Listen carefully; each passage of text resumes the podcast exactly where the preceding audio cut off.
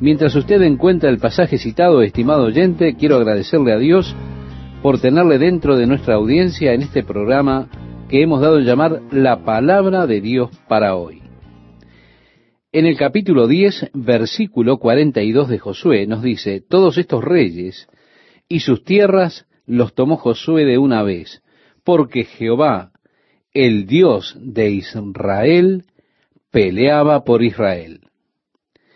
En este versículo 14 que vamos a considerar, y en el versículo 42, encontramos esta declaración, Jehová, el Dios de Israel, peleaba por Israel. Hemos leído esta frase cuando consideramos el versículo 14 y ahora al considerar el versículo 42, nos encontramos con esta frase que quiero resaltar. Jehová, el Dios de Israel, peleaba por Israel. En el versículo 43 nos dice, y volvió Josué y todo Israel con él al campamento en Gilgal. Habiendo conquistado estos reyes, a estas alturas ya habían conquistado a los mayores enemigos de la tierra, de la tierra prometida a la cual habían entrado. Las mayores conquistas se hicieron todas en ese momento, cuando estos reyes salieron contra ellos. Así que a partir de allí fue como casi salir y limpiar todo.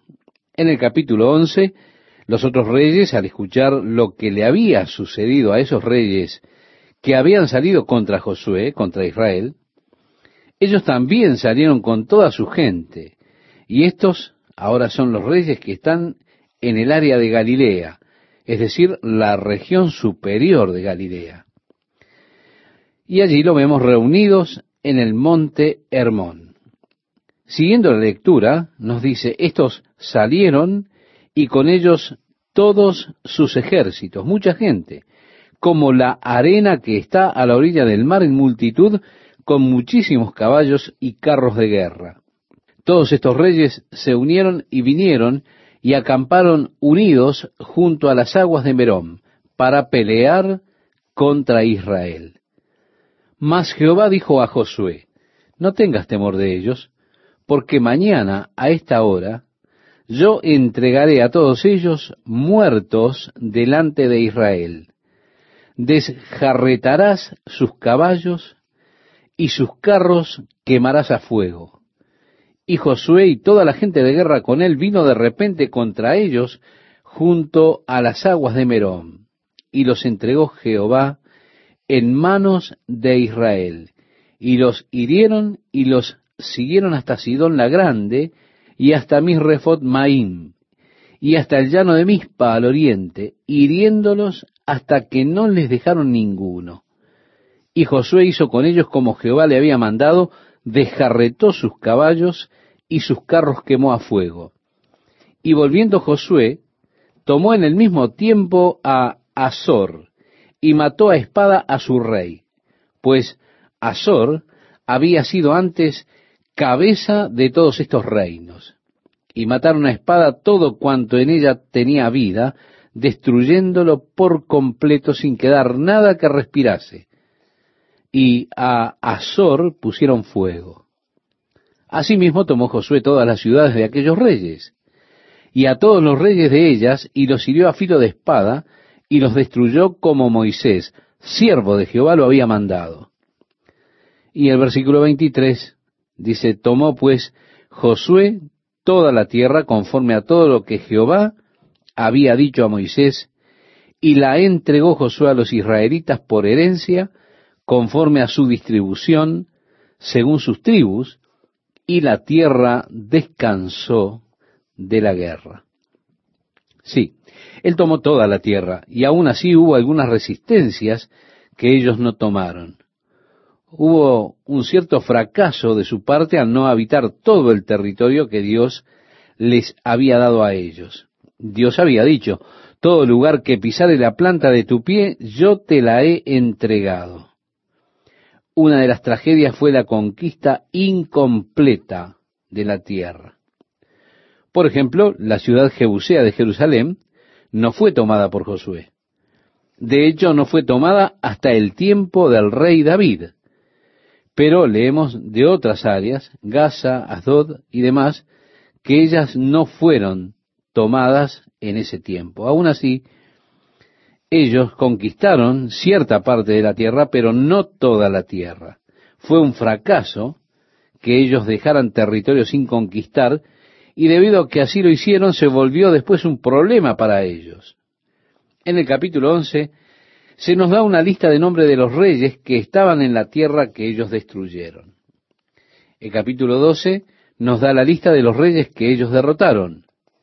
En el capítulo 13, comenzando el verso 1, leemos, siendo Josué ya viejo entrado en años, Jehová le dijo, tú eres ya viejo de edad avanzada y queda aún mucha tierra por poseer. Esto, como dije, fue una de las tragedias de su fracaso en no continuar hasta haber tomado toda la tierra que Dios le había prometido. Ahora bien, hay una escuela de esto en nuestras propias vidas espirituales, una figura. Como lo he dicho antes, entrar a la tierra de la promesa o a la tierra prometida y tomarla tiene como una clase de escuela espiritual, la vida de victoria, el caminar en el Espíritu de Dios, y es que Dios quiere que usted camine en el Espíritu, que usted conozca la vida de victoria sobre la carne, sobre su antigua vida en la carne. Dios le ha prometido a usted, estimado oyente, la victoria sobre la vida, sobre los deseos de la carne. Es una victoria que todo lo que usted debe hacer para obtenerla es ir y reclamar la victoria. Dios dijo, todo lugar que pisare la planta de tu pie, Dios se la ha entregado a usted, en este caso, como posesión. Lo trágico con muchos cristianos es que ellos comienzan caminando en el Espíritu de una manera muy poderosa. Ellos tienen grandes saltos en su vida espiritual, pero luego llegan a una meseta espiritual donde se acomodan autocomplacientemente y ya no están tan ansiosos por seguir conquistando. Ya no se esfuerzan por el precio del alto llamado de Dios, sino que comienzan a relajarse en una tranquilidad espiritual, descansando en las victorias pasadas. Por eso a veces cuando usted habla con ellos, su conversación siempre es acerca de alguna victoria espiritual pasada, alguna bendición que esa persona experimentó en su vida en el ayer. Pero no hay nada fresco, nada nuevo. Muchas de las victorias espirituales están relegadas a un periodo histórico en su propio caminar y experiencia. Ellos siempre están relatando los gloriosos días del pasado. Oh, puedo recordar aquellos días en la carpa. Y así, glorificándose en la obra de Dios en sus vidas mientras estaban allí en la carpa. Pero quedó en un estancamiento espiritual cuando uno tiene que mirar hacia atrás para relatar alguna experiencia vital con Dios. Dios quiere que usted tenga experiencias actuales de su gracia y poder y amor en su vida y su victoria para usted en el día de hoy. Ellos llegaron al lugar donde estaban satisfechos, estaban contenidos allí y no avanzaron hacia la victoria completa oh amigo, amiga, cuídese de las mesetas espirituales, cuídese de la autocomplacencia, donde se llega al lugar en que usted esté espiritualmente satisfecho. No diga, hasta aquí es hasta donde necesito llegar, hasta donde deseo llegar. Hasta aquí, con el resto de las cosas en mi vida, yo puedo vivir ya con esto. Donde sea que usted comience a vivir de una forma autocomplaciente con su carne, créame, usted estará en peligro espiritual. Nuestra carne es un enemigo constante en nuestro caminar en el espíritu. Así decía el apóstol Pablo en cuanto al espíritu y la carne. En la carta que él le escribió a los Gálatas, en el capítulo 5, versículo 17, les decía, porque el deseo de la carne es contra el espíritu, y el del espíritu es contra la carne, y estos se oponen entre sí. Sí, ellos se oponen uno al otro. Por eso, qué importante es que nosotros avancemos hacia todas las posesiones que Dios nos ha prometido. Pero allí aún quedaba mucha tierra por poseer. Así que nos nombran los territorios que ellos aún no habían conquistado. Dios había dicho, divídanla por parcelas a los israelitas como heredad, como yo lo he ordenado. En el versículo 14 del capítulo 13 leemos, pero la tribu de Leví no dio heredad. Los sacrificios de Jehová, Dios de Israel, son su heredad, como él les había dicho. Dio pues Moisés a la tribu de los hijos de Rubén conforme a sus familias. Él describe los límites al otro lado del río Jordán que pertenecían a Rubén. Luego a la tribu de Gad, él lo describe en el versículo 25 al final. Allí vemos los límites del área que fue dada a Gad, nuevamente al otro lado del río Jordán, al este de Jericó. Ya en el capítulo 14 tenemos el interesante relato de este personaje, Caleb. Cuando Moisés envió, recuerda, aquellos doce espías para ver la tierra, Caleb fue un compañero para Josué. Ellos fueron a espiar la parte sur de Israel, desde cerca de Jerusalén hasta el Mar Muerto, el valle de Escol, hasta el valle de Ela, y hacia el sur, hacia Hebrón y Berseba, hasta el borde sur de Cades Barnea. Cuando ellos vinieron, trajeron un reporte muy bueno, diciendo, esta tierra es grandiosa, ellos traían un gran racimo de uvas que habían levantado con un palo y lo traían apoyado en los dos hombros. Yo le digo que allí en el valle de Escol ellos tienen uvas realmente unas uvas muy hermosas. Yo no podría ni describirlas, pero son buenas, ¿eh? Son unas de las uvas más deliciosas, incluso en el día presente. Hay racimos enormes Así que estos hombres tomaron uno de estos grandes racimos de uvas. Ellos fueron de los primeros turistas en ir a la tierra de Israel. La palabra espía realmente es la palabra que se usa para turista en hebreo. Ellos trajeron un recuerdo y ese recuerdo fue este gran racimo de uvas. Ellos dijeron, esta tierra está realmente muy bien. Allí fluyen leche y miel. Miren este racimo de uva que recogimos. Es una buena tierra. Pero los otros diez espías dijeron, es una tierra que consume a sus habitantes. Ellos tienen grandes ciudades, grandes muros, hay gigantes allí. Nosotros éramos como saltamontes. Estos diez espías metieron miedo en el corazón de Israel. Moisés, cuando Dios dijo, muy bien, tú sabes que van a tener que deambular, Moisés le prometió a Caleb, él le dijo, mira, Caleb, cuando tomemos la tierra, tú puedes tener el territorio que espiaste, es tuyo. Así que ellos habían conquistado casi toda la parte norte, la región superior de Galilea, el área de Samaria, y ahora Caleb va a Josué y le dice, Josué, cuando tú y yo espiamos la tierra, al regresar y entregar nuestro reporte a Moisés, si recuerdas, Moisés me prometió que yo podría tener para mí y mi familia el territorio que espiamos. Él dijo, yo ya tengo 85 años, pero soy tan fuerte como el día en que espiamos la tierra. Él dijo, quiero tu permiso ahora para ir y tomar lo que me fue prometido. A mí me encanta el valor de este anciano. 85 años. Y él dice, amigo, estoy listo para ir a la batalla. Quiero tu permiso para ir y tomarla. Así que Josué le dio permiso a Caleb para ir hacia el área de Hebrón y sus alrededores, a las regiones que le fueron prometidas a Caleb. Caleb fue y conquistó el área de Hebrón. Él era de la tribu de Judá, y Judá de hecho tenía toda esa área al sur de Jerusalén, al este del Mar Muerto, el río Jordán, y al oeste todo el camino hacia el valle de Ela donde desde allí hasta la costa estaba la tribu de Dan. Si me acompaña la lectura, estimado oyente, en el capítulo 14, los versículos 13 y 14 nos dicen, Josué entonces le bendijo y dio a Caleb, hijo de Jefone, a Hebrón por heredad. Por tanto, Hebrón vino a ser heredad de Caleb, hijo de Jefone Ceneseo, hasta hoy, por cuanto había seguido cumplidamente a Jehová, Dios de Israel.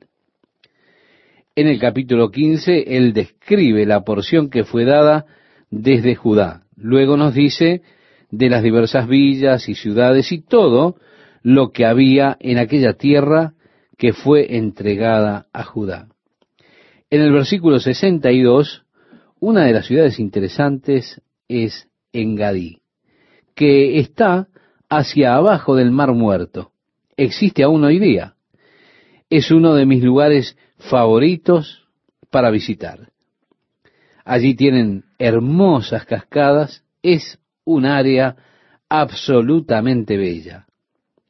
El capítulo 16 describe las áreas que fueron dadas a Manasés, a Efraín, los descendientes de José, si usted recuerda.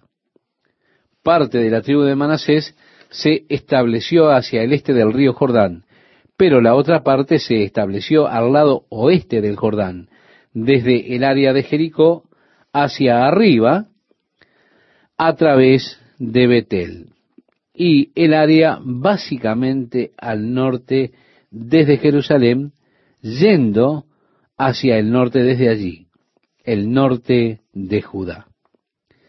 Y a continuación vamos a leer el versículo 10 de este capítulo 16. Si usted tiene su Biblia allí a la mano y quiere acompañarme, vamos a leerlo. Dice, pero no arrojaron al cananeo que habitaba en Geser. Antes quedó el cananeo en medio de Efraín hasta hoy y fue tributario. ¿Qué tenemos aquí, estimado oyente? Tenemos nuevamente un fracaso en conquistar totalmente la tierra de acuerdo a lo que Dios había mandado. Al llegar al libro de los jueces, nosotros vamos a poder ver el costo que tuvo esta desobediencia de no tomar totalmente la tierra, sino que ellos permitieron que algunas de estas personas que estaban allí permanecieran en ese lugar. Como la escritura había predicho, estas personas se volvieron espinas que pinchaban en sus costados. Se volvieron un real problema para ellos en los tiempos venideros. En algunas de las lecturas que nos hemos salteado, la lista de estos nombres, usted ni siquiera puede ya encontrar las ruinas de todas esas ciudades. Así que me pareció que no tiene sentido que leamos todos esos nombres. Cuando usted llegue a ese listado de nombres, solo páselos de manera ligera, vuelo de pájaro. De otra manera, eh, su lectura bíblica se le ha de volver realmente un poco tediosa. Yo le sugiero que usted consiga un buen mapa bíblico que contenga la división de la tierra para las doce tribus de Israel. Y un buen mapa hará mucho más por usted para comprender realmente todos estos lugares en los cuales las doce tribus de Israel se instalaron y vivieron. Eso va a ser mucho mejor que intentar leer en la Biblia los límites de las ciudades que ya ni siquiera existen. Así que le sugiero que usted obtenga un buen mapa bíblico, lo mire, y usted podrá estudiar detenidamente, conscientemente, la distribución de la tierra. Lo que ellos hicieron fue dibujar el área. Ellos colocaron los nombres de todas las tribus en una pequeña caja o algo así, y decían, muy bien, esta área al sur de Jerusalén, ¿quién la tendrá? Entonces ellos seguramente extraían un nombre y decían, oh, Judá. Muy bien, entonces esta área es de Judá. Así que ellos distribuyeron la tierra por suerte. Ellos definían un área y luego sacaban un nombre y así esa área particular sería para esa tribu. Cuando entramos en el capítulo 17, encontramos la tierra que fue dividida por Josué y la porción que debía ser dada a la mitad de la tribu de Manasés. Ahora Manasés tomó parte de esta herencia en la otra parte del río Jordán, es decir, la mitad de la tribu. La otra parte habría de establecerse en la región occidental. Es la región oeste en la tierra de Israel. Parte de esto perteneció a Manasés en el tiempo en que se hizo la división de la tierra. Ahora, cuando llegamos al versículo 12, leemos de nuevo sobre el fracaso de los hijos de Israel cuando intentaron expulsar a los enemigos. Y nos dice así en Josué capítulo 17, versículo 12. Mas los hijos de Manasés no pudieron arrojar a los de aquellas ciudades, y el cananeo persistió en habitar en aquella tierra. Pero cuando los hijos de Israel fueron lo suficientemente fuertes, hicieron tributario al cananeo, mas no lo arrojaron. Este fue el fracaso por parte de los hijos de Israel cuando entraron en la completa victoria, la completa conquista de la tierra.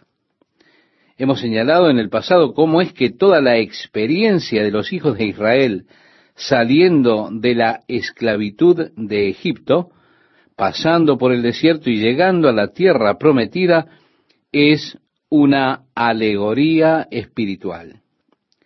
Es representativa de nosotros como cristianos saliendo de Egipto, de la esclavitud del pecado. El mar rojo es una figura del bautismo, el hecho de entrar a una nueva relación con Dios y cómo es que Dios nos ha prometido una vida de victoria sobre la carne.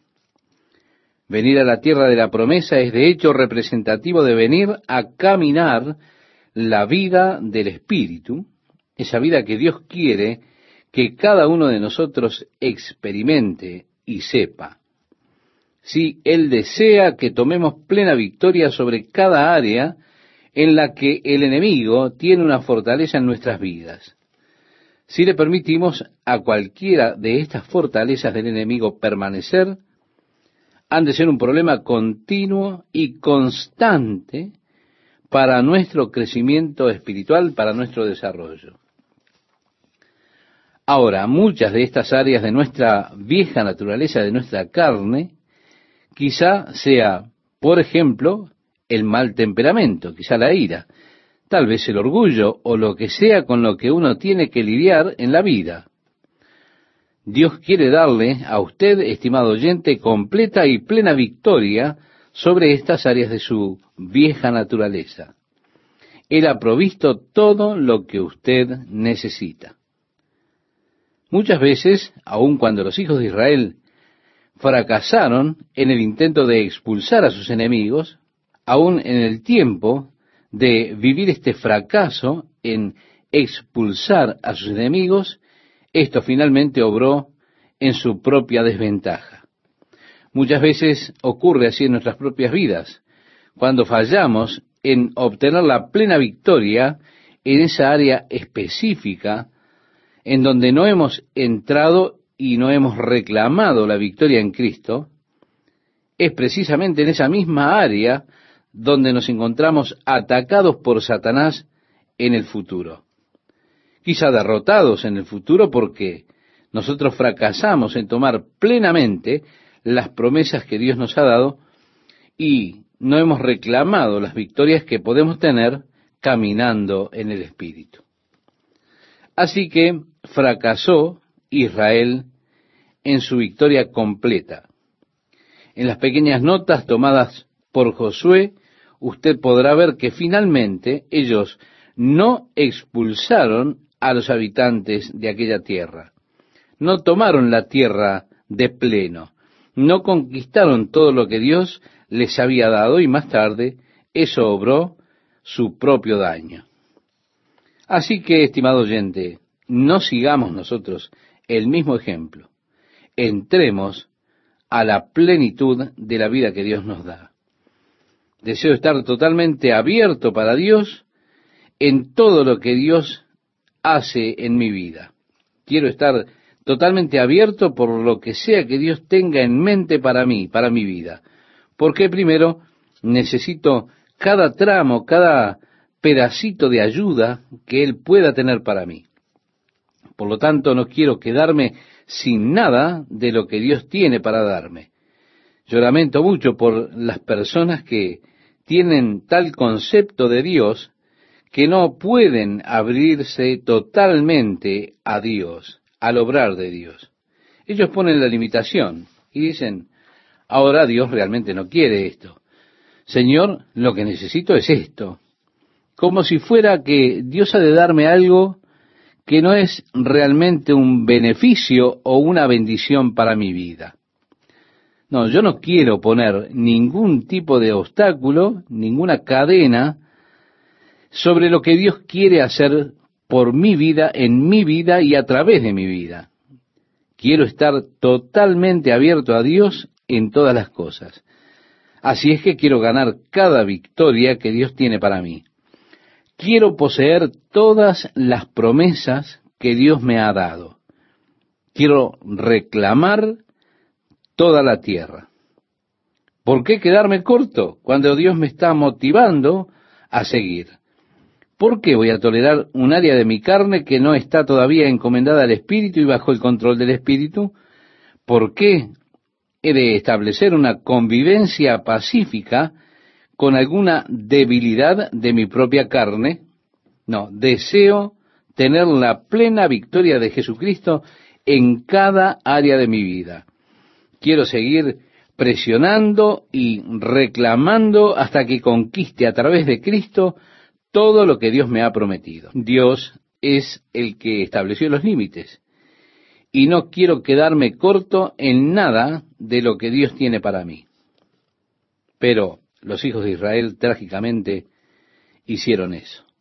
No conquistaron toda la tierra, dejaron a los enemigos y un puñado de esos enemigos allí dentro de la tierra prometida. Cuando se vuelven más fuertes, en lugar de expulsarlos, simplemente lo que hicieron fue grabarlos con impuestos y los hicieron esclavos.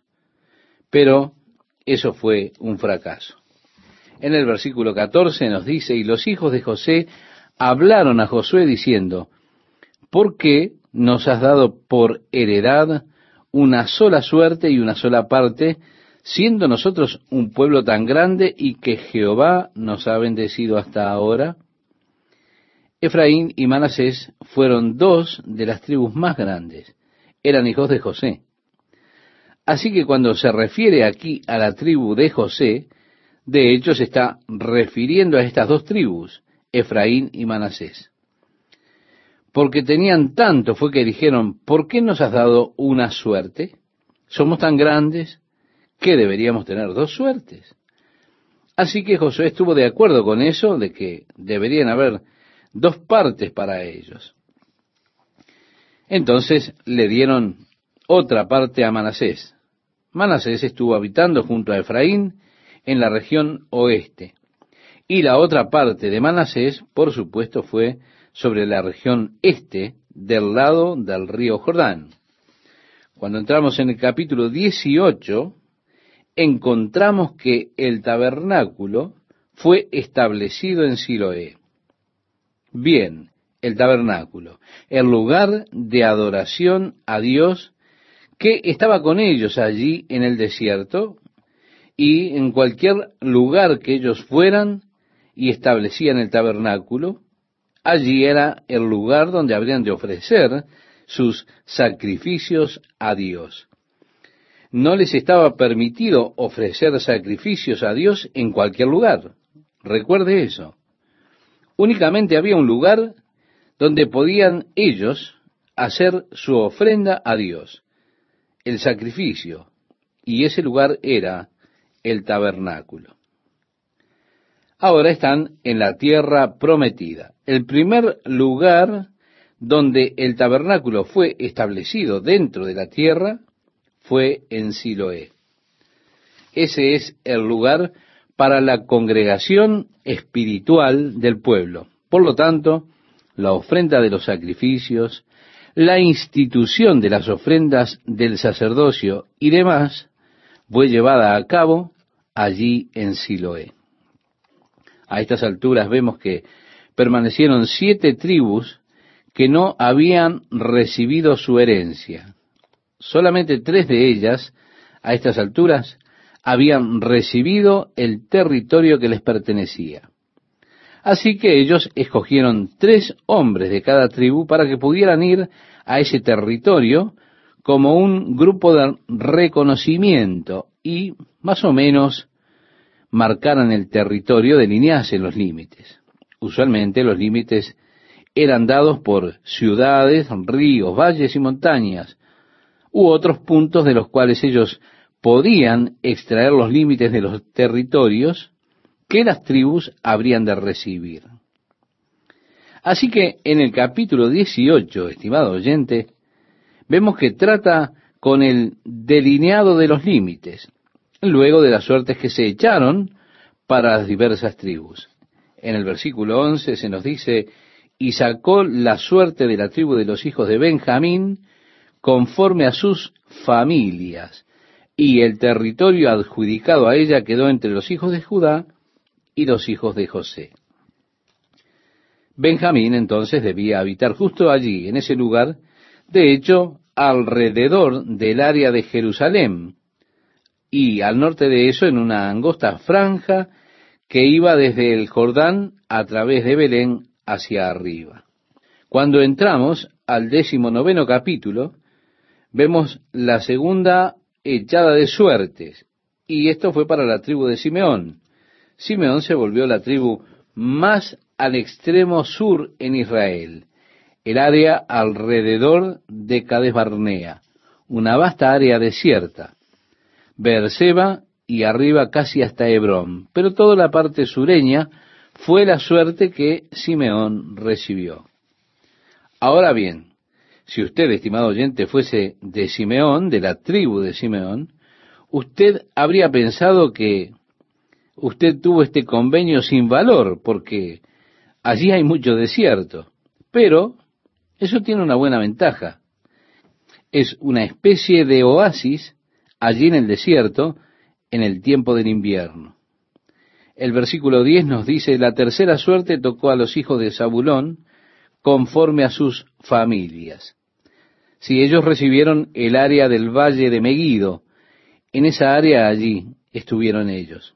Saulón estuvo en ese vasto valle que va desde Haifa hacia el monte Gilboa. El verso 17 nos dice, la cuarta suerte correspondió a Isaacar. En el versículo 17 vemos esto, y recibieron el área del mar de Galilea. La quinta suerte correspondió a la tribu de los hijos de Aser. En el versículo 24 vemos esto y ellos recibieron esa hermosa área costera de Haifa hasta Sidón.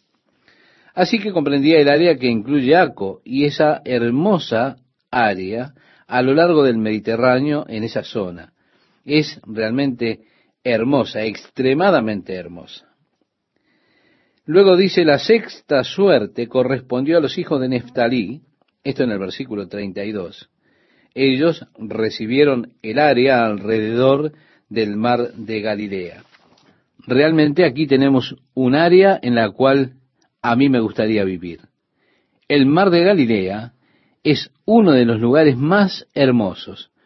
Yo puedo entender por qué Jesús pasó la mayor parte de su ministerio allí en el mar de Galilea. Es casi equivalente a pasar el ministerio en Hawái o algo por el estilo. Es realmente un área hermosa. Fue dada a la tribu de Neftalí.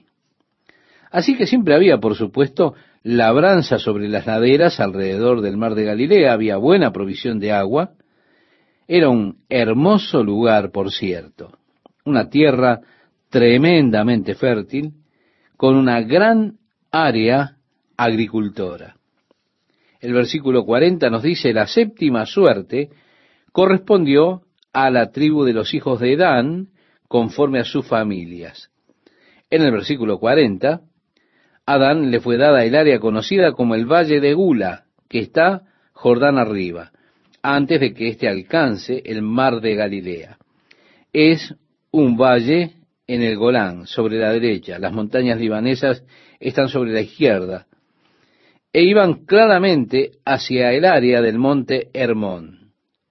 De hecho, la ciudad de David está alrededor de cuatro kilómetros de distancia de la base del monte Hermón. Usted está en la falda de la montaña allí. La ciudad de Dan nuevamente es una fabulosamente hermosa ciudad, que además tenía este hermoso río que pasaba por allí. Así que la zona más arriba del río Jordán, el valle de Ula, le fue dado a Dan.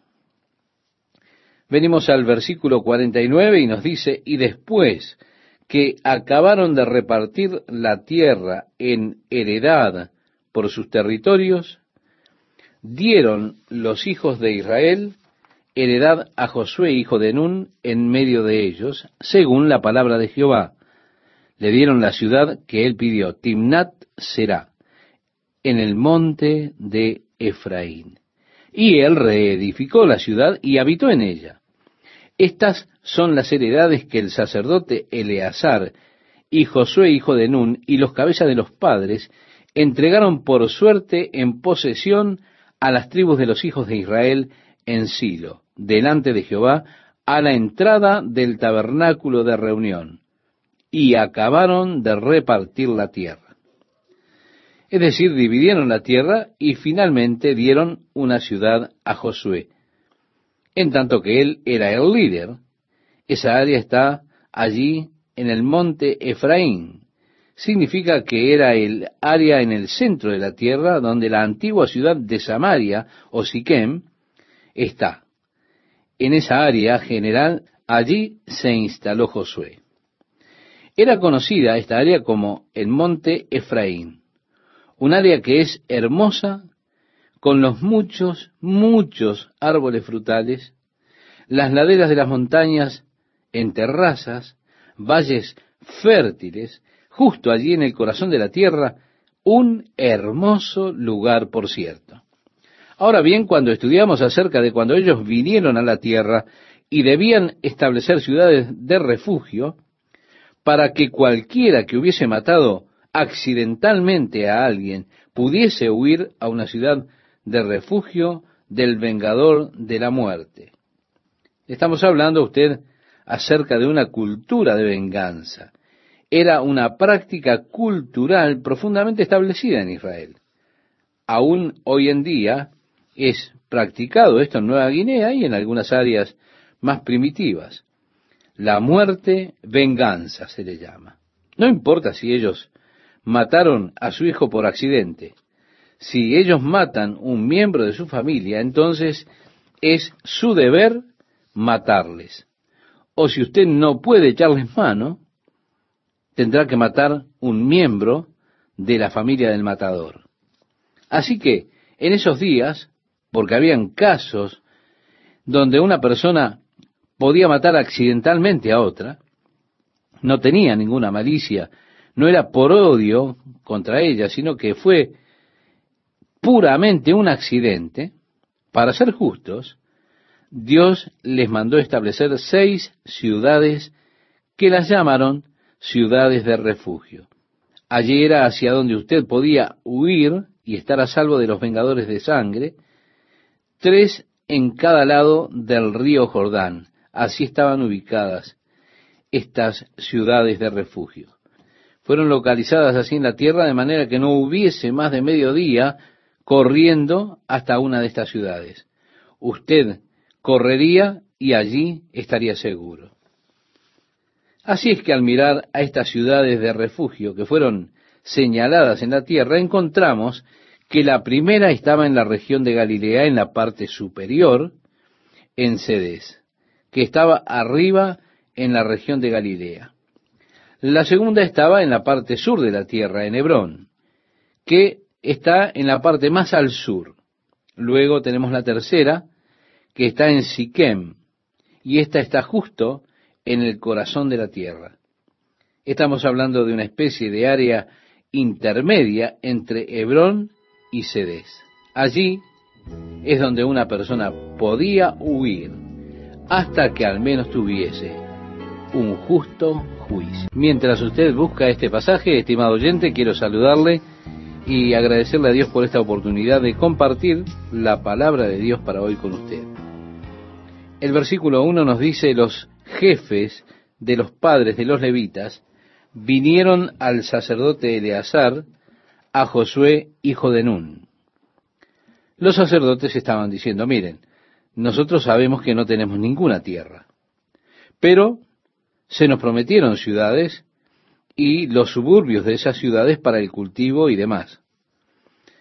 Automáticamente las ciudades de refugio eran ciudades que pertenecían a los levitas, pero también se les dio otras ciudades. Y estas ciudades están numeradas a través del capítulo 21. Cuando llegamos al versículo 43 leemos, De esta manera dio Jehová a Israel toda la tierra que había jurado dar a sus padres, y la poseyeron y habitaron en ella. Es decir, el Señor les dio todo a ellos. El asunto es que ellos no tomaron todo. El Señor nos ha dado a nosotros mucho más de lo que nosotros hemos tomado. Nosotros realmente no hemos tomado posesión de todo lo que Dios nos ha dado. Esto es algo interesante, el hecho de que Dios ha dado la salvación para que todo hombre la tome. Pero no todos se apropian de la salvación. Los regalos de Dios ya han sido dados por Él. Está en usted, por la fe, reclamarlos y poseerlos. El regalo de la salvación está allí si usted lo reclama, si usted la toma. El regalo del Espíritu Santo está allí si usted lo toma y lo reclama. Así fue que Dios les entregó toda la tierra que Él les había prometido. El problema fue que simplemente ellos no la tomaron por completo. A partir del versículo 44 leemos, y Jehová les dio reposo alrededor, conforme a todo lo que había jurado sus padres, y ninguno de todos sus enemigos pudo hacerles frente, porque Jehová entregó en sus manos a todos sus enemigos no faltó palabra de todas las buenas promesas que Jehová había hecho a la casa de Israel. Todo se cumplió. Sí, aquí tenemos un pequeño testimonio de la fidelidad de Dios. En ninguna de las buenas promesas de Dios, Él falló. Dios guardó su promesa hacia ellos completamente. Dios honró su palabra es que Dios siempre ha de honrar su palabra. Dios no ha de fallar en guardar sus promesas. Hasta aquí, las buenas cosas que Dios les ha prometido, Él las cumplió. Llegamos al capítulo 22, luego de que la tierra ya ha sido repartida, ha sido entregada, y leemos, entonces Josué llamó a los rubenitas, a los gaditas, y a la media tribu de Manasés. Yo quiero que usted recuerde, estimado oyente, estas son las personas que cuando ellos estaban a orillas del río Jordán, ya se habían establecido allí. Era una buena zona de pastoreo, entonces ellos dijeron, nosotros somos granjeros, este es un gran territorio, nos gustaría quedarnos aquí y tener nuestra heredad aquí mismo. Así que Moisés dijo, ustedes enviarán sus fuerzas de batalla con nosotros para conquistar la tierra. Cuando la tierra toda sea conquistada, entonces ustedes podrán regresar. Ustedes pueden dejar sus mujeres, sus niños, sus familias aquí, pero enviarán a sus hombres para ayudarnos a poseer la tierra. Luego que eso suceda, ustedes podrán regresar y podrán habitar esta tierra. Así que ellos prometieron que así lo habrían de hacer. La tierra fue conquistada y las tribus recibieron su porción. Así que Josué llamó a estas brigadas de combate de la tribu de Rubén y Gad y la media tribu de Manasés, quienes querían la tierra del otro lado del río Jordán. Y él dijo, ustedes han cumplido su promesa, han cumplido su pacto, han hecho lo que dijeron que harían y lo que les ha encomendado Moisés. Ahora vuelvan a sus familias. Tomen con ustedes el botín de guerra. Por supuesto, ellos conquistaron todas esas ciudades y realmente tenían tremendas riquezas.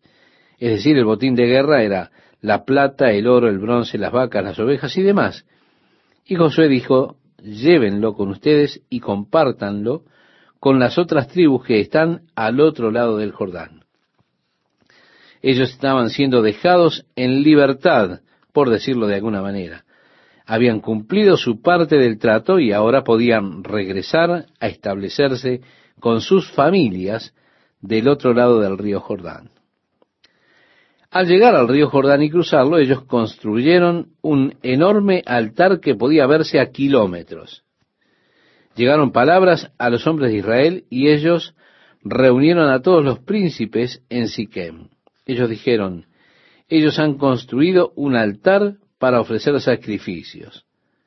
Toda la casa de Israel estaba lista para cruzar y atacarlos, porque pensaban que ellos se estaban deslizando hacia la idolatría que ellos se habrían de atrever a ofrecer sacrificios a Dios en otro lugar que no era el tabernáculo, el lugar que Dios había establecido. Así fue que los príncipes de Israel se reunieron y fueron a los hombres de Rubén y Gad y Manasés y les dijeron, ¿qué están haciendo? ¿Ya se olvidaron de los problemas que tuvieron nuestros padres a causa de la idolatría? ¿Qué están haciendo eligiendo este gran altar para ofrecer sacrificios? Pero ellos dijeron, esperen un momento, ustedes están equivocados. Nosotros no tenemos ninguna intención de hacer ningún sacrificio en este altar. No tenemos intención de hacer ofrendas quemadas o ofrendas por el pecado o algo parecido. Esto es solo un recordatorio de que pertenecemos a ustedes y no tenemos intención de ofrecer sacrificios aquí. Es solo para que sus hijos no digan a los nuestros, debido a que ustedes viven del otro lado del río, no pertenecen a nosotros. Así que los príncipes de Israel se quedaron satisfechos con esto y regresaron y le dijeron al pueblo, hey, eso es solo un memorial, es solo para sentirse identificados con nosotros en la mente de los niños cuando ellos crezcan. Fue así que el pueblo de Israel aceptó este memorial que se levantó por estas tribus al otro lado del río Jordán. En el versículo 1 del capítulo 23 leemos, aconteció muchos días después que Jehová diera reposo a Israel. Cuando decimos mucho tiempo, hablamos de cerca de 17 años. 17 años desde el tiempo que ellos conquistaron la tierra. Las personas habían regresado al otro lado. Rubén, Gad y Manasés estaban del otro lado del Jordán. Habían pasado cerca de 17 años. Y allí dice Josué, siendo ya viejo y avanzado en años. Avanzado en años es una frase que se refiere a debilidad debido a la edad. Ahora con Moisés, amigo, él fue un ser saludable hasta el día de su muerte. Caleb también se mantuvo muy saludable, pero Josué estaba avanzado en años, es decir, estaba débil. El proceso de la edad había hecho efecto en él. Señalé esto para mostrar otra cosa, y es que Dios, por propósitos que nosotros no comprendemos, permite que algunas personas de edad estén bien, muy bien. Ellos están fuertes, saludables, hasta el día de su muerte. Mientras que otras personas, la edad realmente los afecta y se vuelven muy débiles y enfermos por causa de la edad. Y surge siempre la pregunta, ¿Esto significa que Josué fue menos favorecido por Dios que Moisés? ¿O fue menos favorecido por Dios que Caleb? ¿Significa esto que Josué no tenía suficiente fe y debido a la falta de fe que tenía él, él estaba en esta condición, estaba avanzado en años? Yo no creo eso para nada. Yo creo que solo es la forma en que sucede. Es que hay personas que llegan a la edad madura, a la vejez, y se mantienen saludables todo el tiempo. Y hay personas que cuando se ponen mayores son débiles. Y esto no tiene nada que ver con su fe o con su relación con Dios o con el amor que tienen ellos por Dios. No conozco de ningún hombre en el Antiguo Testamento que tuviera más fe y más milagros a través de su ministerio que el profeta Elías. Aún así leemos en las Escrituras, Eliseo cayó enfermo y murió a causa de esa enfermedad. Ese gran hombre de fe, con tremenda visión espiritual y aún así, cayó enfermo y murió. ¿Es que permite Dios que sus hijos se enfermen? Usted puede apostar que es así. ¿Permite Dios que sus hijos envejezcan? ¿Puede apostar que es así? ¿Cómo es que algunos envejecen bien y otros no? Yo no lo sé. Pero creo que está muy mal que nosotros insinuemos siquiera o declaremos que si una persona tiene suficiente fe, entonces no habrá de debilitarse con la edad. Yo no sé los caminos de Dios, los propósitos de Dios, pero sí sé que Dios permite a sus hijos muchas veces soportar sufrimientos. En el Nuevo Testamento leemos en el libro de Hechos que en aquel mismo tiempo el rey Herodes echó mano a algunos de la iglesia para maltratarles y mató a espada a Jacobo. Este fue Jacobo, el hermano de Juan.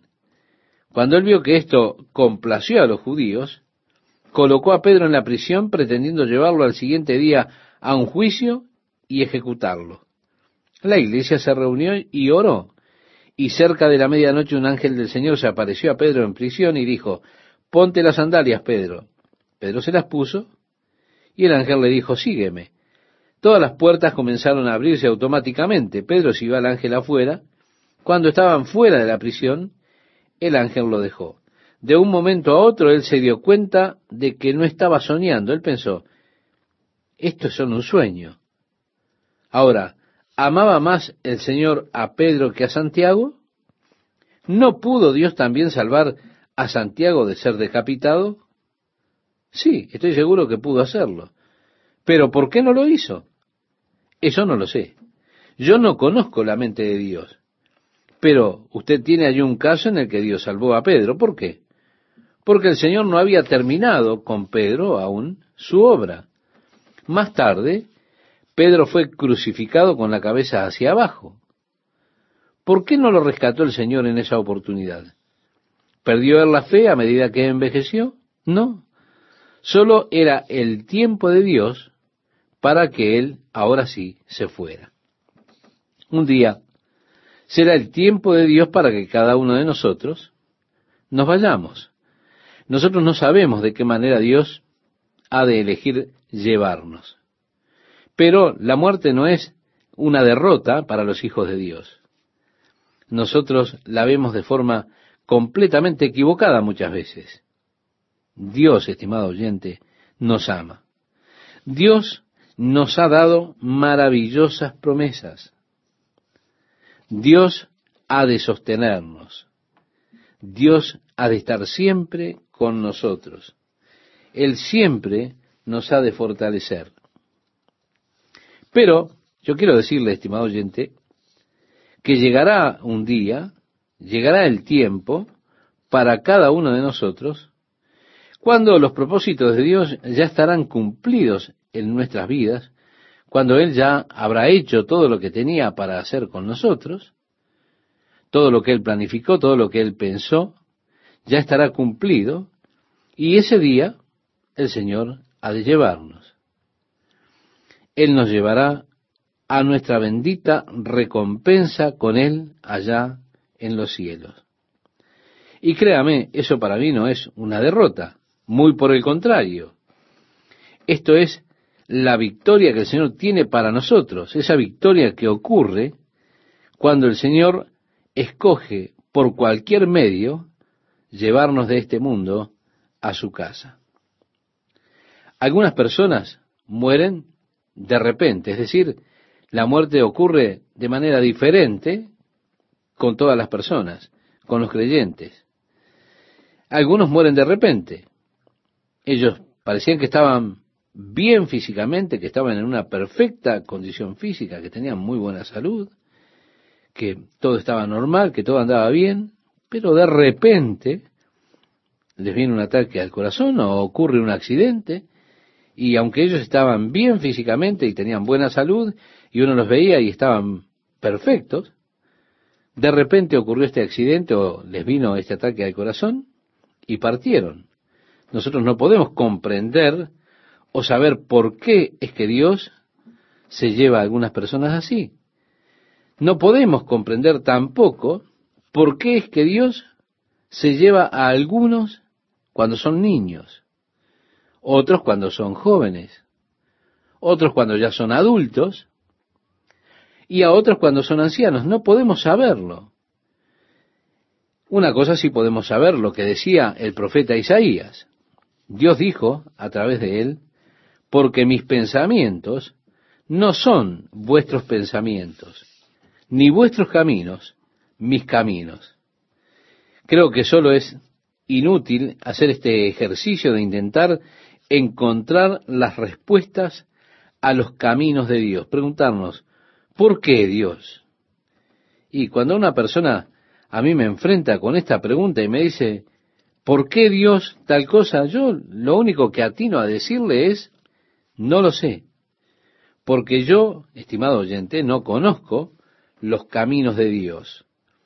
Tampoco me permitiré a mí mismo caer en la trampa de querer comprender con mi mente totalmente limitada los caminos de Dios, porque muchas personas más o menos se carcomen a ellos mismos pensando acerca de los caminos de Dios y preguntándose, ¿por qué Dios permite esto? ¿Por qué Dios hace aquello? Ellos dejan que esos pensamientos los consuman en lugar de aceptar y de decir, Dios lo hizo y Él sabe todas las cosas perfectamente.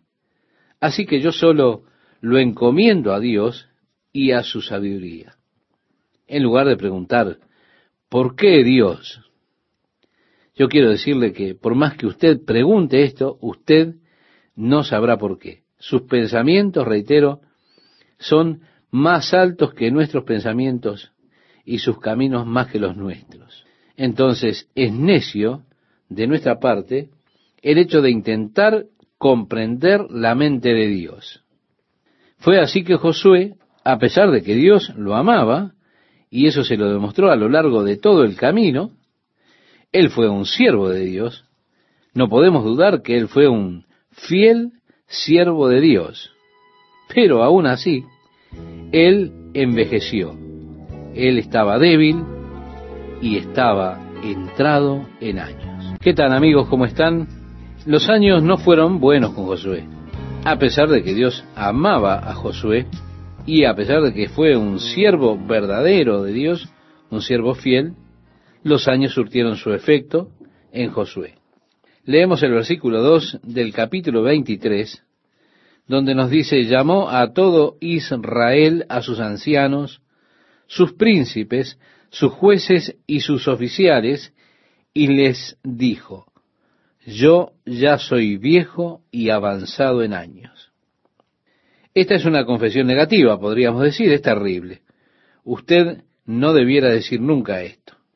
Pero Josué simplemente era honesto. Él estaba diciendo, amigos, estoy viejo, estoy avanzado en años. Bueno, probablemente eso era algo obvio. Él estaba apoyado en su bastón, quizá, pero él les recuerda a ellos la bondad de Dios y les dice, y vosotros habéis visto todo lo que Jehová vuestro Dios ha hecho con todas estas naciones por vuestra causa, porque Jehová vuestro Dios es quien ha peleado por vosotros. He aquí, os he repartido por suerte en herencia para vuestras tribus estas naciones, así las destruidas como las que quedan, desde el Jordán hasta el mar grande, hacia donde se pone el sol. Y Jehová vuestro Dios las echará de delante de vosotros y las arrojará de vuestra presencia, y vosotros poseeréis sus tierras, como Jehová vuestro Dios os ha dicho. Esforzaos, pues, mucho en guardar y hacer todo lo que está escrito en el libro de la ley de Moisés, sin apartaros de ello ni a diestra ni a siniestra, para que no os mezcléis con estas naciones que han quedado con vosotros, ni hagáis mención, ni juréis por el nombre de sus dioses, ni los sirváis, ni os inclinéis a ellos. Mas a Jehová vuestro Dios seguiréis, como habéis hecho hasta hoy. Pues ha arrojado Jehová delante de vosotros grandes y fuertes naciones, y hasta hoy nadie ha podido resistir delante de vuestro rostro. Un varón de vosotros perseguirá a mil, porque Jehová vuestro Dios es quien pelea por vosotros, como él os dijo. Guardad, pues, con diligencia vuestras almas, para que améis a Jehová vuestro Dios, porque si os apartareis y os uniereis a lo que resta de estas naciones que han quedado con vosotros, y si concertareis con ellas matrimonios, mezclándoos con ellas, y ellas con vosotros, sabed que Jehová vuestro Dios no arrojará más a estas naciones delante de vosotros, sino que os serán por lazo, por tropiezo, por azote para vuestros costados y por espinas para vuestros ojos, hasta que perezcáis de esta buena tierra que Jehová vuestro Dios os ha dado. Sí, estimado oyente, aquí Josué les estaba dando, sí, estimado oyente, aquí Josué les estaba dejando un encargo.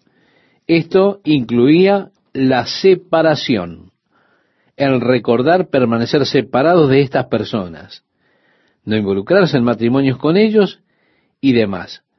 No es que Dios haya separado las razas y que se oponga a la mezcla de razas, no. No es eso en absoluto lo que aquí se está diciendo. Dios estaba preservando una raza de manera que Él pudiera traer a su Hijo a través de este pueblo en particular.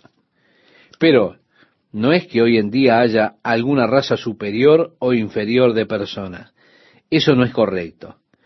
¿Por qué? Porque la Biblia lo dice que en Cristo Él nos ha hecho uno y no importa de qué nación seamos. Aquí Él dice, y he aquí que yo estoy para entrar hoy por el camino de toda la tierra. Reconoced, pues, con todo vuestro corazón y con toda vuestra alma, que no ha faltado una palabra de todas las buenas palabras que Jehová vuestro Dios había dicho de vosotros. Todas han acontecido.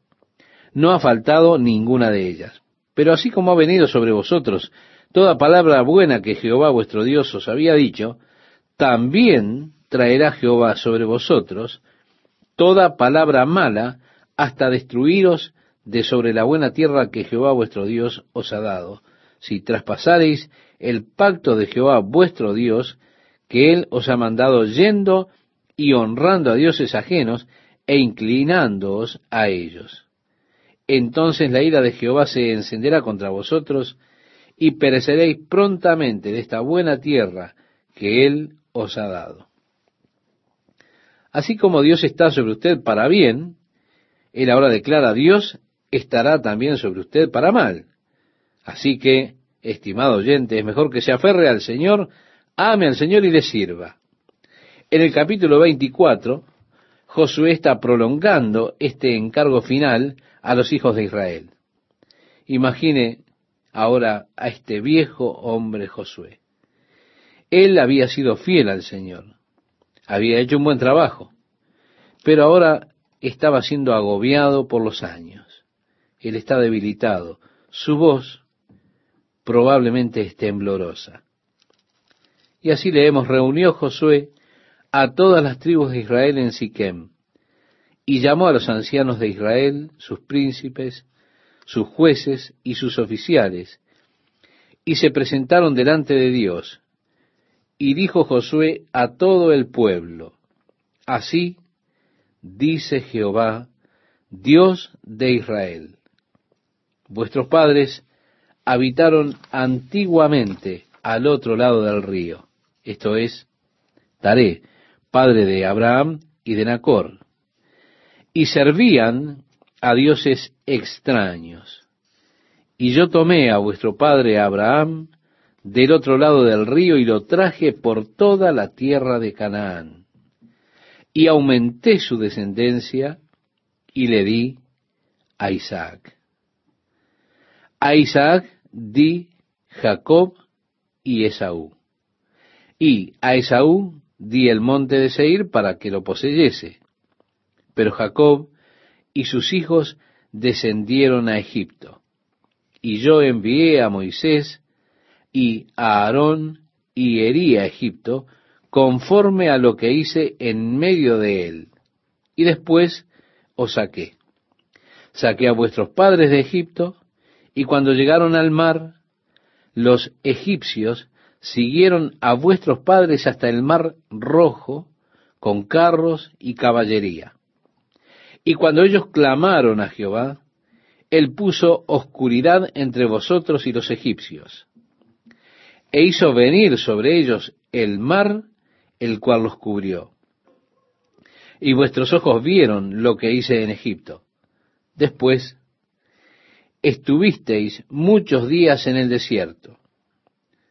Yo os introduje en la tierra de los amorreos, que habitaban al otro lado del Jordán, los cuales pelearon contra vosotros. Mas yo los entregué en vuestras manos, y poseísteis su tierra, y los destruí de delante de vosotros. Después se levantó Balac, hijo de Zippor, rey de los moabitas, y peleó contra Israel. Y envió a llamar a Balaam, hijo de Beor, para que os maldijese. Mas yo no quise escuchar a Balaam, por lo cual os bendijo repetidamente, y os libré de sus manos. Yo quiero, estimado oyente, que usted note aquí que se cambió a la primera persona. Así que realmente para este momento Él está profetizando a los líderes de Israel. Y Dios está ahora allí hablando a través de Josué esta palabra de profecía para estas personas. Habiendo ido entonces en primera persona, aquí como declara Dios, yo los entregué en vuestras manos, poseísteis su tierra, y los destruí de delante de vosotros. Y continúa diciendo, y envié delante de vosotros tábanos, los cuales los arrojaron de delante de vosotros. Esto es, a los dos reyes de los amorreos. No con tu espada, ni con tu arco. Y os di la tierra por la cual nada trabajasteis, y las ciudades que no edificasteis, en las cuales moráis, y de las viñas y olivares que no plantasteis, coméis. Ahora pues, temed a Jehová, y servidle con integridad y en verdad, y quitad de entre vosotros los dioses a los cuales sirvieron vuestros padres al otro lado del río y en Egipto. Y servid a Jehová. Y si mal os parece servir a Jehová, escogeos hoy a quien sirváis. Si a los dioses a quienes sirvieron vuestros padres, cuando estuvieron al otro lado del río, o a los dioses de los amorreos, en cuya tierra habitáis. Pero yo y mi casa serviremos a Jehová. Así que Josué se puso allí de pie delante de todas aquellas personas y Josué les declaró a ellos las maravillosas obras que Dios había hecho. Y luego él hace este desafío. Escojan este día a quién servirán. Reconociendo que Dios le ha dado al hombre el poder, la capacidad, la libertad de elegir. Así cada hombre escoge no si usted sirve o no, sino a quién servirá. Porque cada hombre está sirviendo a alguien, estimado oyente. ¿Sí? Esto es una realidad. Cada hombre es gobernado por alguna pasión, por algún principio, alguna filosofía, la cual se ha vuelto su Dios. Entonces, Él les recuerda que en tiempos pasados, antes del diluvio, las personas adoraban dioses los amonitas en cuya tierra ellos habitaban ahora, ellos tenían sus propios dioses. hay muchos dioses diferentes que un hombre puede adorar, muchos principios por los cuales su vida puede ser dirigida. Un hombre puede vivir según los deseos de su propia carne. Puede volverse eso su propio Dios. Un hombre puede vivir obsesionado por alcanzar el éxito. Y eso puede volverse su Dios. Pero, estimado oyente, usted debe escoger a cuál Dios servirá. Si al Dios vivo y verdadero, a Jehová, o los dioses que las personas adoraron y sirvieron, aquellas personas que vivieron antes del diluvio inclusive. Se menciona incluso Taré, el padre de Abraham, adoró otros dioses. Los amonitas adoraron otros dioses. Por eso dice, escogeos hoy a quién sirváis. Luego declara, pero yo y mi casa serviremos a Jehová. Mire, a pesar de que él está anciano, está avanzado en años, aún así él gobierna su casa. Esto es maravilloso cuando vemos un esposo, un padre, que puede hablar por su casa diciendo estas cosas. Yo y mi casa serviremos a Jehová. Las personas le respondieron a Josué y le dijeron, nosotros también serviremos a Jehová. Y en el verso 19 leemos, entonces Josué dijo al pueblo, no podréis servir a Jehová. Ellos dijeron, lo haremos. Josué dice, no pueden, porque él dijo, Dios es un Dios celoso. Y cuando ustedes comiencen a alejarse de Él, volviendo sus espaldas a Él, Él traerá su juicio sobre ustedes. Continuando en la lectura, ahora tenemos a partir del versículo 20, si dejareis a Jehová y sirviereis a dioses ajenos, Él se volverá y os hará mal y os consumirá, después que os ha hecho bien. El pueblo entonces dijo a Josué, no, sino que a Jehová serviremos. Y Josué respondió al pueblo, vosotros sois testigos contra vosotros mismos, de que habéis elegido a Jehová para servirle. Y ellos respondieron, testigos somos. Quitad pues ahora los dioses ajenos que están entre vosotros, e inclinad vuestro corazón a Jehová, Dios de Israel. Y el pueblo respondió a Josué, a Jehová nuestro Dios serviremos y a su voz obedeceremos. Entonces Josué hizo pacto con el pueblo el mismo día y les dio estatutos y leyes en Siquem. Y escribió Josué estas palabras en el libro de la ley de Dios. Y tomando una gran piedra, la levantó allí debajo de la encina que estaba junto al santuario de Jehová. Y dijo Josué a todo el pueblo, He aquí esta piedra nos servirá de testigo, porque ella ha oído todas las palabras que Jehová nos ha hablado. Será pues testigo contra vosotros, para que no mintáis contra vuestro Dios y envió Josué al pueblo cada uno a su posesión. Después de estas cosas murió Josué, hijo de Nun, siervo de Jehová, siendo de ciento diez años, y le sepultaron en su heredad en Timnat Será, que está en el monte de Efraín, al norte del monte de Gaza. Y sirvió Israel a Jehová todo el tiempo de Josué y todo el tiempo de los ancianos que sobrevivieron a Josué, y que sabían todas las obras que Jehová había hecho por Israel. Mire, estimado oyente, es interesante cómo cuando usted mira hacia atrás en la historia, puede contemplar que Dios haya hecho obras maravillosas entre las personas. Y aquellos que han visto esa obra de Dios y permanecieron comprometidos y allí vieron esa obra verdadera, raramente una obra continúa en la segunda generación. Esa forma de contemplar la obra de Dios continúa raramente en la segunda generación. Nosotros miramos a la iglesia y hemos visto maravillosos reavivamientos espirituales en la historia de la iglesia. Generalmente, nuevas denominaciones han surgido de los reavivamientos espirituales. Pero es trágico que no sea común que una obra de Dios continúe así a través de la segunda generación. Aquellos que han visto la obra de Dios continúan transmitiendo lo que Dios ha hecho. Pero cuando usted entra a una nueva generación, allí aparecen las modificaciones. Allí viene la organización, la estructura, buscar más o menos entrar a codificar lo que Dios ha hecho. Y raramente la obra de Dios prosigue en otra generación. Lo que me alegra es que estoy viviendo en esta última generación. Así que no me tengo que preocupar acerca de lo que vendrá. Nosotros vamos hacia arriba, no hacia adelante.